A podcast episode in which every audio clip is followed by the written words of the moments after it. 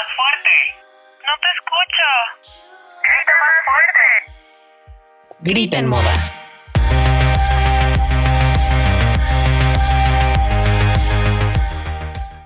Hola, hola amigos, ¿cómo están? Bienvenidos a un episodio más de Grita en Moda. Yo soy Antonio Jacobo y Hola, yo soy Mila, aquí su segunda host de siempre, de confianza. Y pues hoy les tenemos un episodio súper padre preparado. Creo que es parte también fundamental de, de, lo que cualquier persona enamorada de esta industria debe saber. Y pues, ¿de qué creen que vamos a hablar, Jacobich? de la mera carnita, de lo que nos, de lo que nos alimenta el alma cada dos, vaya, dos veces al año. Y pues sí, efectivamente, del Fashion Week. Sí, o sea, esta, este, este momento, estos momentos del año, de verdad no saben cómo nos generan vida. O sea, ca ver cada colección, ver cómo, o sea, obviamente hay buenas y malas, hay unas que conmueven más que otras, pero uh -huh. eh, en general, ay, siempre es una temporada muy padre. Siempre salen cosas nuevas, a veces hay chisme, o sea, de, de que escándalos, de que momentos que no esperaban que pasaran en la pasarela. Sí. Pero pues es parte de. Exactamente, caídas, eh, no sé, incluso. Coladas. Coladas, exacto. Como en Chanel, es así como. creo que fue el de los últimos Fashion Weeks que se coló una comediante y Gigi Hadid la bajó súper enojada. Y así de. Ajá. Sí, sí pero casi de las greñas la baja. Ajá, sí. Exacto. Ofendida quedó. Ajá, eso. Pues bueno, vamos a empezar con nuestra primera parte, es eh, pues sobre los datos pues más o menos básicos sobre Fashion Week, sobre lo que hoy es Fashion Week. Pues vamos a empezar con, como ya escucharon anteriormente, sucede dos veces al año. Hay una temporada que es otoño-invierno, que normalmente es en febrero marzo, ahorita está por empezar. Y eh, la segunda es primavera-verano, que arranca en septiembre. También tenemos Couture Week, que solamente so sucede en París. Pero pues bueno, ese hasta va a ser un episodio aparte porque es extenso hablar de alta costura. Exacto, claro. Así como las horas que se llevan cada pieza por hacer. Ajá. Así es extenso ese tema. Sí, no, sí, ajá, justamente. Entonces, justamente, eh, pues también sabemos que hay un calendario, justamente lo, lo menciona Mila, son dos veces al año y las colecciones que predominan en esta, bueno, no, vaya, la colección que predomina es el ready to wear o el pret a porter, eh, como se conoce en París, y pues se refiere a las prendas que están um, pues más accesibles, no tanto como en precio, teoría, pero ¿verdad? sí en teoría, eh, pero sí es más accesible o más fácil de, de pues, producir, ¿no? De producir y de vestir también para, pues, de bajarse. Ajá. Por Sí, eso ready to wear. Exactamente, digo, es todo un movimiento que eh, pues es, conforma gran parte de la historia de la alta costura, pero pues bueno, sin desviarnos mucho para allá, eh, hay muchísimos Fashion Weeks, o sea, hay en casi todas las ciudades importantes del mundo, aquí en México hay una, y, eh, pero las más importantes son las Big Four, que son Nueva York, Londres, Milán y al final nuestro bello llamado París. Y eh, bueno, pues vamos a hablar de pues de estas personas que están en primera fila, están en el front row de de, de, todas estas, de todos estos fashion shows. Y pues básicamente estas personas son celebridades, son editores, compradores también, y pues básicamente personalidades de, pues que tienen cierto nivel, eh, incluso bloggers, críticos y así, ¿no? Eh, la mera crema innata de, de la industria. O sea, obviamente, o sea, el front row es bastante importante y pues tiene a los editores más importantes, a las celebridades, incluso bloggers más importantes. Y el resto, pues no crean que es para la gente común y corriente como nosotros.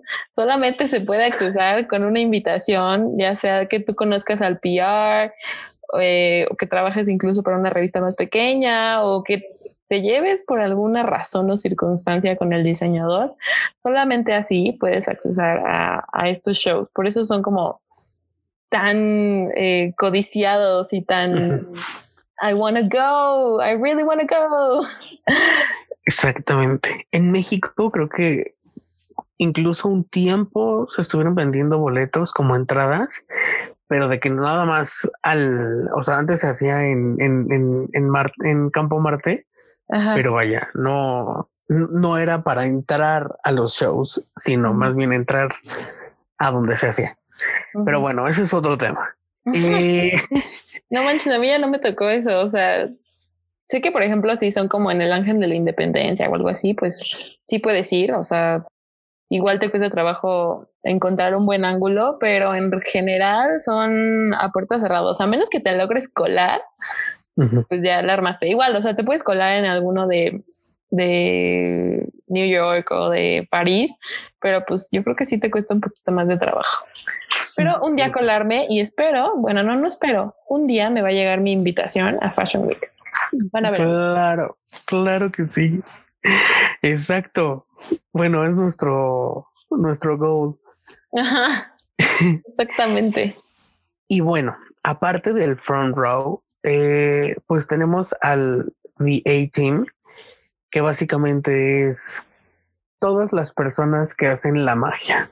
Digamos que haciendo una metáfora, es como el hada madrina y los ratoncitos en Cenicienta, que literal todos le entran a todo y real pues necesitan a los diseñadores, a vaya, al, pues al taller, literal al taller de confección, em, a los maquilladores, a los make vaya, a los make a los makeup artists, a los peinadores y gente en la música y pues realmente es bastante gente la que hace, es, es un equipo un poco grande para ese momento. De hecho, mucha gente entra como voluntario para eh, pues ayudar y pues vivir la experiencia, pero pues sí se necesita bastante organización porque acude muchísima gente. La logística es increíble, increíble, porque todo tiene que pasar en minutos, en segundos, o sea, todo tiene que pasar súper rápido. Ah, sí, porque para esto cada show puede durar entre siete minutos y una hora. Y, o sea, en este tiempo van desde 30 looks hasta más de 100 looks en, una sola pasarela. Entonces, o puede ser muy corta o puede ser eh, relativamente larga, pero pues sí, en general el tiempo corre súper rápido a la hora de organizarlo. Exactamente.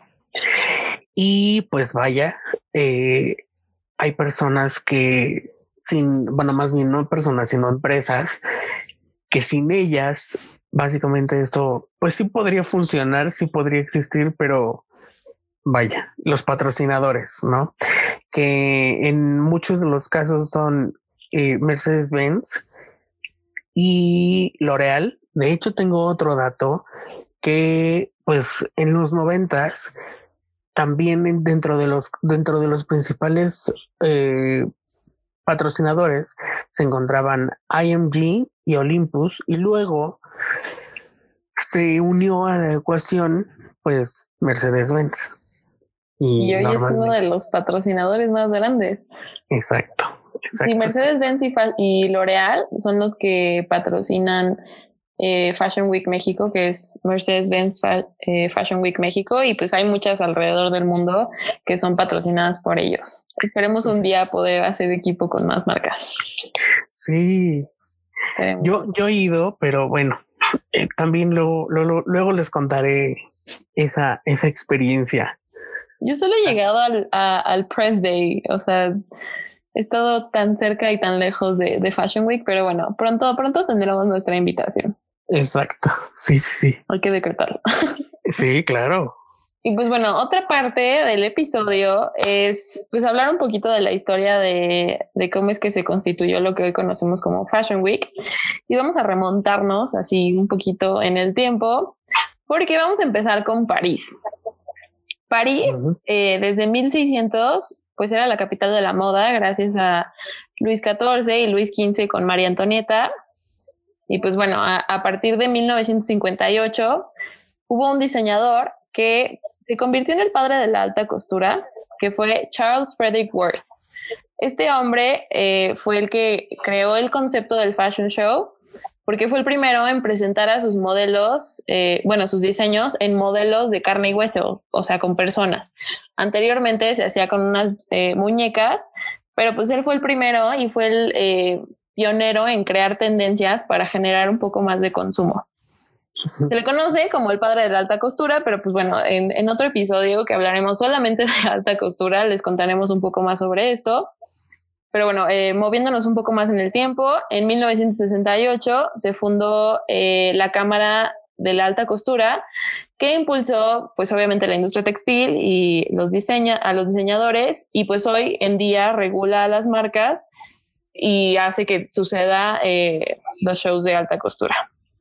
Después, a principios de, 1900, Paul Poiret organizaba bailes lujosos donde pedía que los asistentes vistieran de gala y esto le dio un giro a lo que conoceríamos como Fashion Week.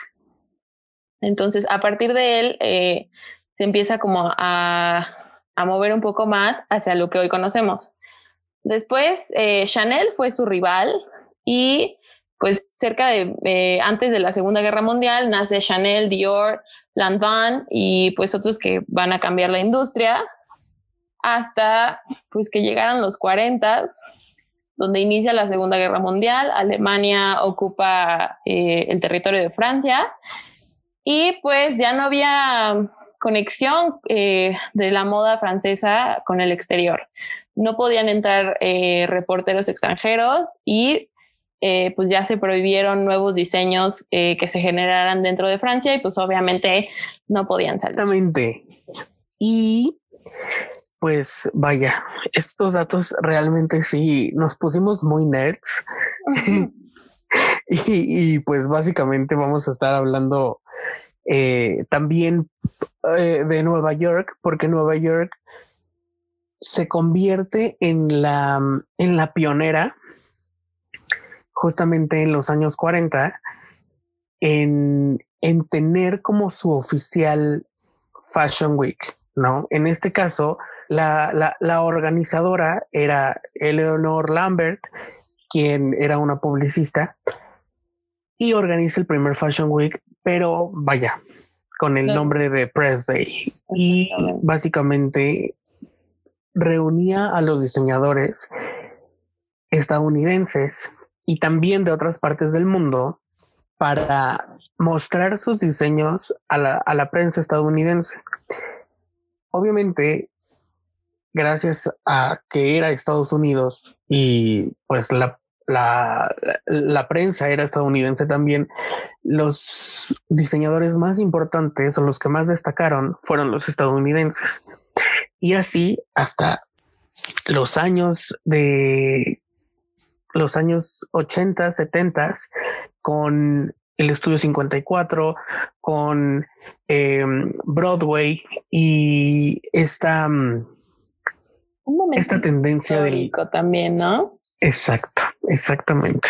Súper, súper histórico y vaya, Estados Unidos se coloca como una de las principales, bueno, no más bien, sino la única principal eh, capital de la moda, porque justamente en ese momento París estaba tomada por, París estaba tomada por Alemania y pues era básicamente imposible eh, que los diseñadores pudieran salir, incluso los de Francia o que o que la prensa estadounidense o que la prensa de todo el mundo pudiera entrar a, París a saber cuáles eran las novedades de, de la moda, ¿no?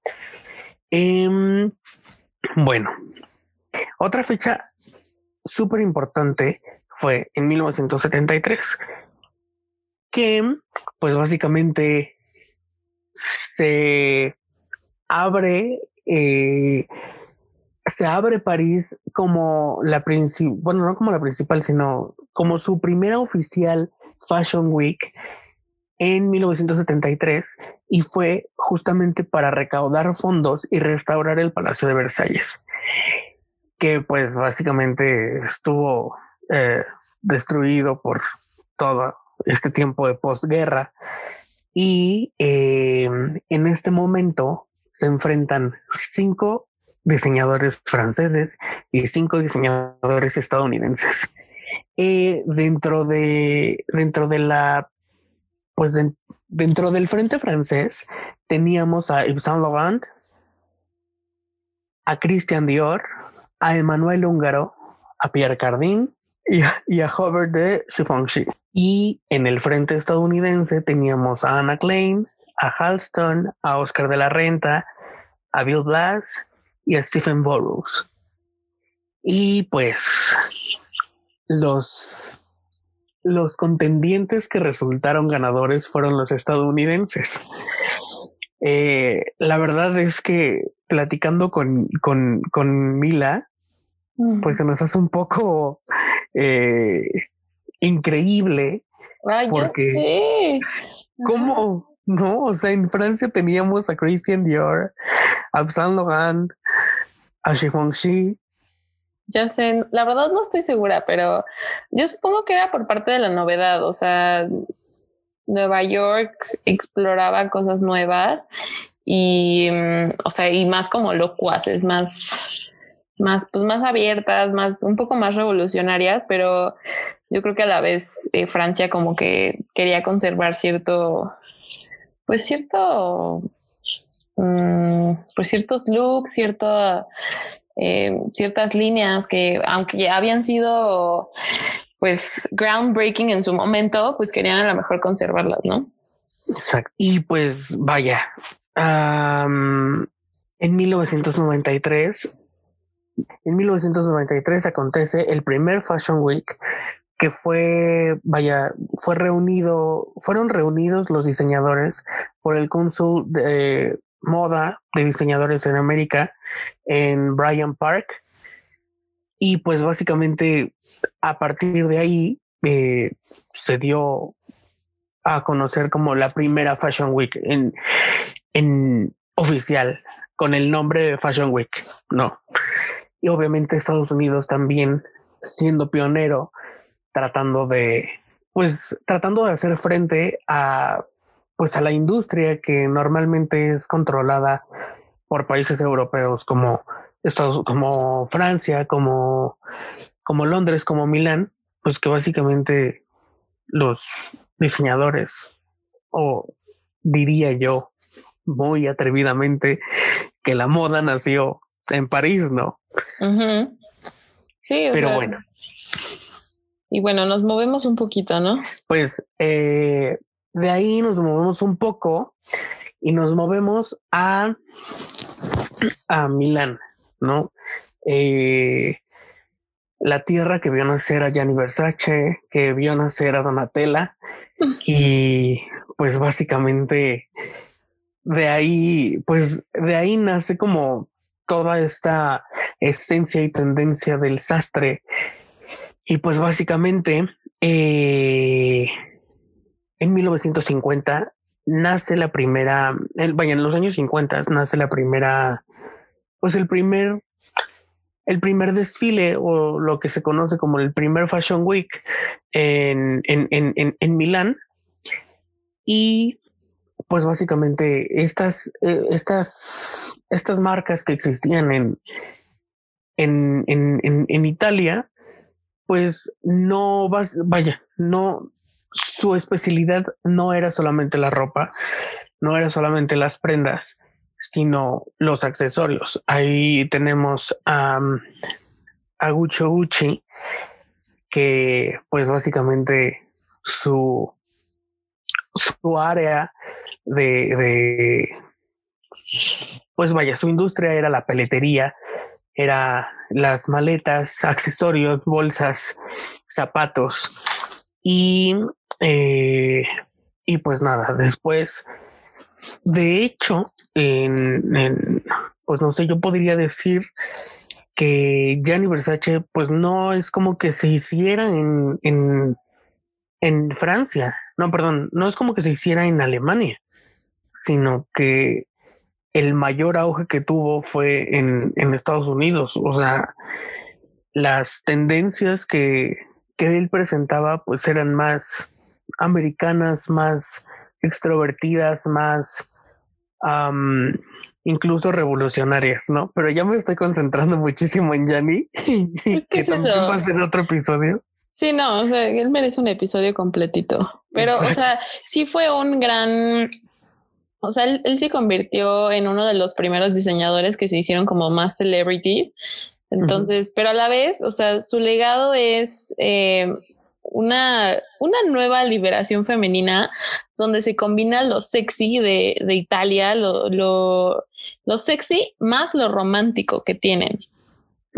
Entonces, eh, pues digo, ahí podemos ver a Dolce y Gabbana con su, con, con sus vestidos, eh, ay, no tienen unos cortes muy, muy padres, la verdad, muy, muy sexys, pero sí románticos. Entonces da como, da como un mensaje bastante... Como que romantizan la sensualidad. Ajá, exactamente. Entonces, y eso es como algo que caracteriza mucho a, a, pues los diseñadores de Milán, ¿no? O sea, también recordemos un momentazo que fue el de J-Lo cuando estuvo en, creo que fue en los eh, VMAs o en los MTV, no recuerdo, que llegó con el Jungle Dress. Ajá, con el Jungle Dress.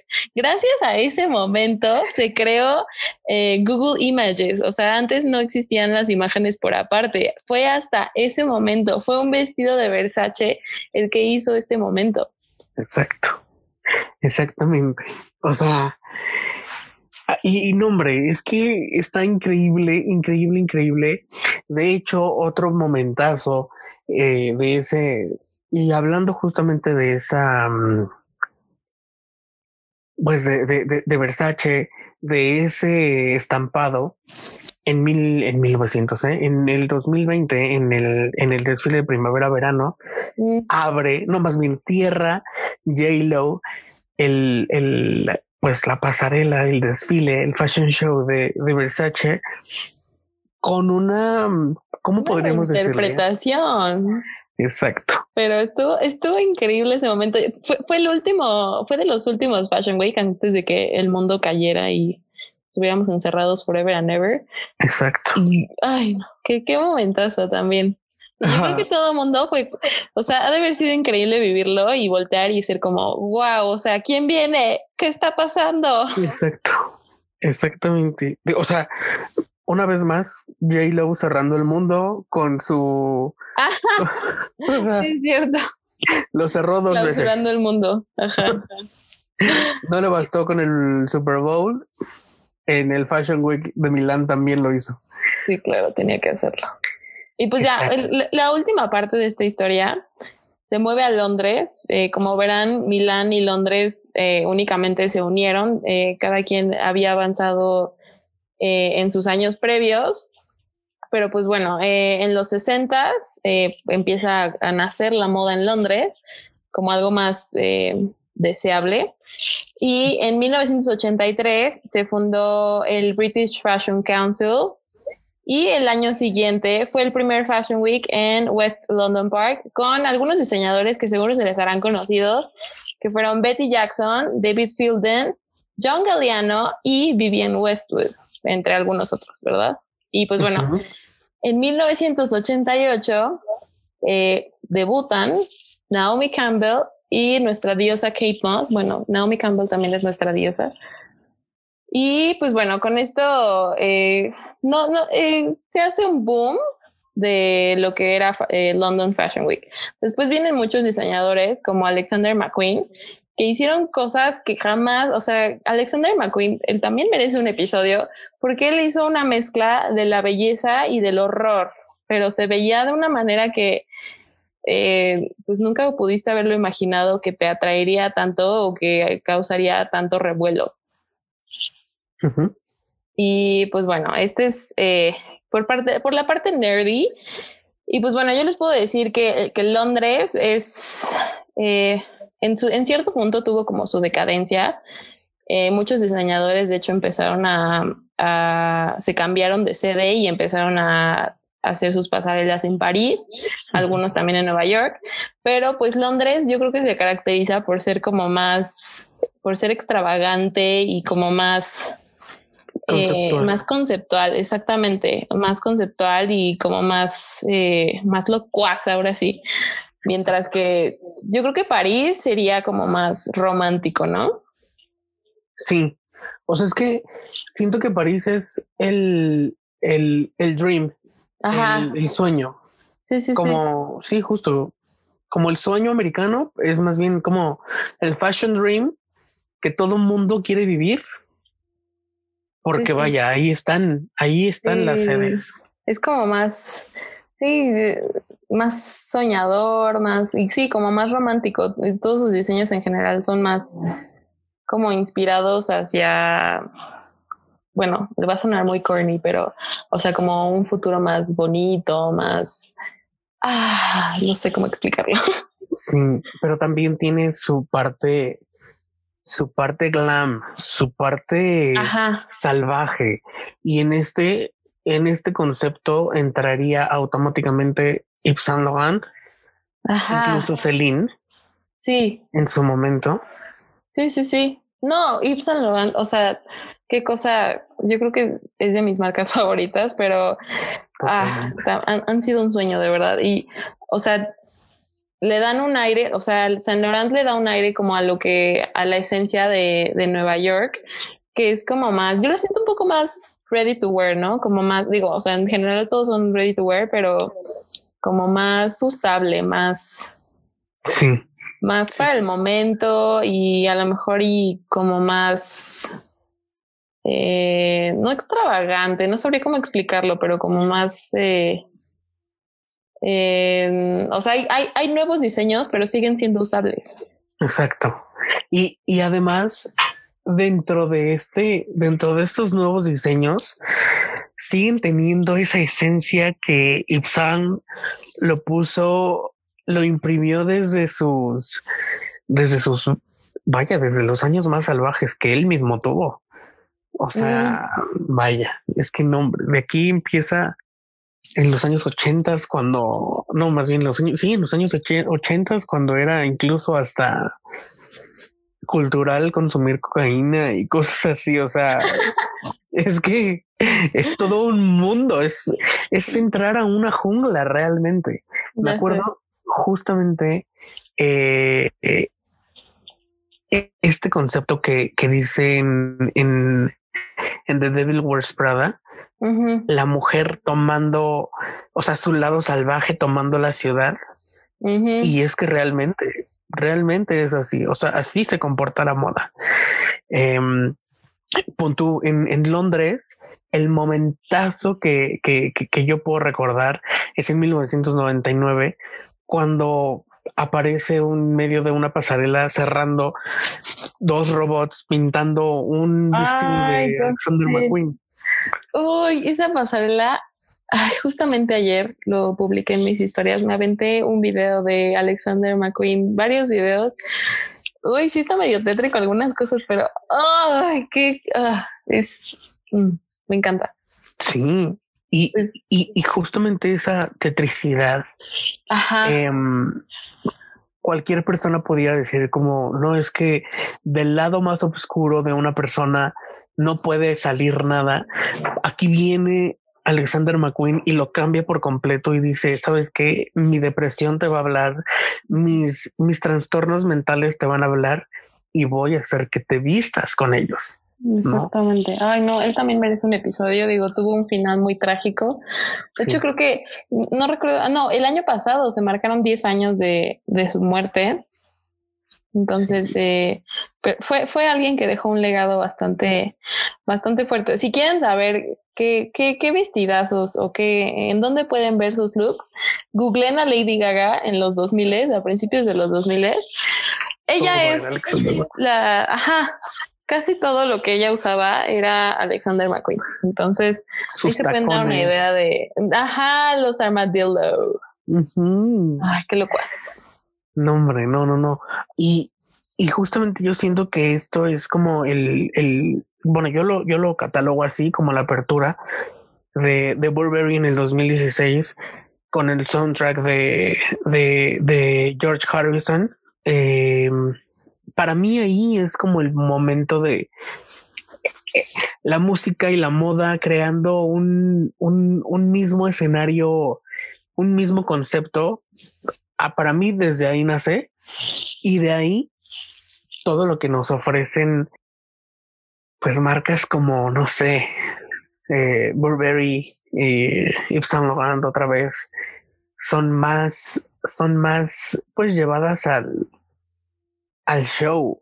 No nada más es aquí está mi colección sino te traigo y te o sea, y convierto mi pasarela en una pues en un concepto muchísimo más real, muchísimo más teatral, ¿no? Ahí tenemos al Uncle Carl, que es como, ay Dios, voy a llorar. no, o sea, sí lo extrañamos, pero la neta es que ha, estado, o sea, lo nuevo que ha sacando Virgin, o sea, Virginie, ha estado bastante cool. Sí, súper cool. Pero ¿sabes cuál es la que más me encanta de, de, de, Chanel? Con esto cierro.